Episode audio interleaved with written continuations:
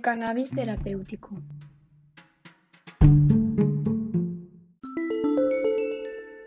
Actividad y uso terapéutico.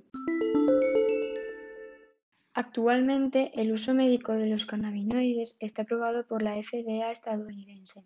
Las enfermedades en las que los cannabinoides han demostrado tener cierta actividad terapéutica son desórdenes neurológicos y en problemas cardiovasculares. También se han evaluado sus efectos en el tratamiento de anorexia, caquexia en pacientes con SIDA o ciertos tipos de cáncer terminal. Los cannabinoides no ejercen un papel curativo, sino que solo pueden contribuir a mejorar los síntomas en los casos en el que el uso del tratamiento disponible haya fracasado. En Canadá, Israel, Reino Unido, Sudáfrica y Estados Unidos, el dronabinol, el THC sintético mezclado con aceite de sésamo está comercializado y disponible en forma de cápsulas para aliviar las náuseas y vómitos asociados a la quimioterapia empleada en el cáncer. Efectos adversos. Los efectos adversos del cannabis y sus derivados dependen de la vía de administración y de la duración de la exposición. De todos modos, su toxicidad aguda es muy baja, atendiendo a su amplio margen terapéutico. Los efectos adversos agudos afectan fundamentalmente al sistema nervioso central y cardiovascular. Después de consumirlo se puede sentir sensación de euforia que va cambiando a una sensación de satisfacción, calma y tranquilidad. Hay una alteración de la percepción que podría comportar sensaciones de miedo, pánico y confusión. También puede haber falta de coordinación motora, sobre todo durante las primeras horas después de la utilización. Si se consume por vía inhalatoria, también se puede dar síntomas como boca seca, ataxia, visión borrosa, debilidad y taquicardia, todos ellos reversibles cuando se cesa el consumo. En cuanto al uso crónico del cannabis, estudios recientes sugieren cierta relación entre este consumo y la depresión, ansiedad, esquizofrenia y alteraciones de la función cognitiva. Sin embargo, hasta el momento actual no se ha podido demostrar que las alteraciones de la función cognitiva en fumadores crónicos de cannabis sean irreversibles. También se duda de que el posible déficit cognitivo aumente con la duración de la exposición.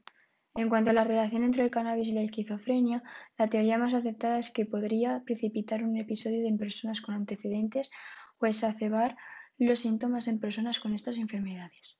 La relación entre el uso crónico del cannabis y la depresión no ha sido apenas estudiada. Por otro lado, cuando el cannabis se administra durante un periodo corto de tiempo, el riesgo de dependencia es relativamente bajo. Sin embargo, en el caso de los tratamientos largos, el riesgo de dependencia es más elevado, por lo que en estos casos es muy importante hacer una valoración entre el beneficio y el riesgo y, en consecuencia, tomar una decisión. Algunas personas manifiestan presentar el síndrome de abstinencia si cesan bruscamente el consumo. Este síndrome es moderado y se caracteriza por manifestaciones como irritabilidad, nerviosismo, trastorno del sueño, hiperhidrosis y anorexia. La dependencia al cannabis viene más determinada por factores psicológicos que físicos. Contraindicaciones. El consumo de cannabis está contraindicado en caso de trastornos psicóticos, en pacientes con problemas psicológicos y en las alteraciones cardiovasculares, como arritmias cardíacas, insuficiencia coronaria, angina de pecho o infarto. En el embarazo y la lactancia no es aconsejable el uso de cannabis, ya que el cannabinol puede llegar al feto y también puede excretarse por la leche materna. Hay algunos estudios que evidencian cierta relación entre el consumo de cannabis durante el embarazo y ciertos aspectos del comportamiento del niño que entrarían dentro de la denominada función ejecutiva. Vías de administración. La cantidad de TCH que se absorbe y la velocidad de absorción dependen de la vía de administración. Pero como la biodisponibilidad de los preparados de cannabis no se conoce demasiado, la vía de administración más frecuente es fumándolo, ya que esta es la forma más rápida y reproducible para obtener un efecto. Para la inhalación se puede utilizar vaporizadores, pipas de agua o cigarros y la cantidad absorbida dependerá de la profundidad de las inspiraciones y la retención del humo en los pulmones. El efecto máximo en la inhalación se produce al cabo de 15 minutos y su duración es de dos-tres horas. Por vía oral, la absorción es errática y muy variable entre los diferentes individuos. La biodisponibilidad del TCH es de un 5 o 10% debido a que éste se destruye parcialmente por la acción de los jugos gástricos y por la metabolización hepática. Los efectos se manifiestan a los 30 a 90 minutos después de su ingestión y el efecto máximo tiene lugar a las 2-3 horas y puede durar hasta 8 horas después de la administración. Al ser los cannabinoides liposolubles, añadir a la forma oral algún vehículo lipídico, como podría ser algo de aceite, manteca, etc., puede aumentar la biodisponibilidad hasta un 90, incluso hasta un 95%. Actualmente se están desarrollando nuevas vías de administración como la inhalada, el aerosol rectal, sublingual o transdérmica, con el fin de aumentar la baja disponibilidad de la vía oral y evitar los efectos perjudiciales del humo propios del cannabis fumado. Advertencias especiales en torno al cannabis.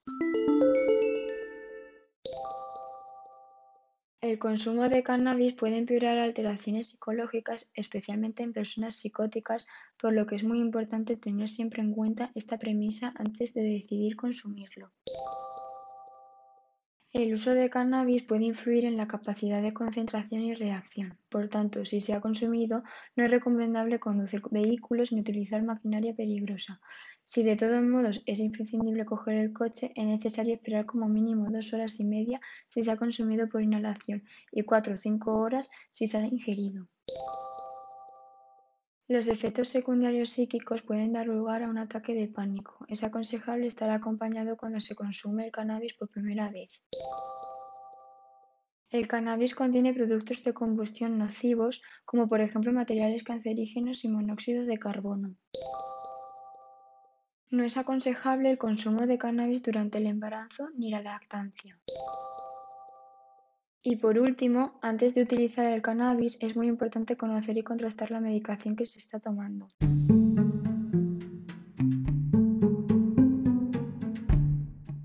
Y hasta aquí el podcast de hoy. Gracias por haberlo escuchado y espero que os haya gustado.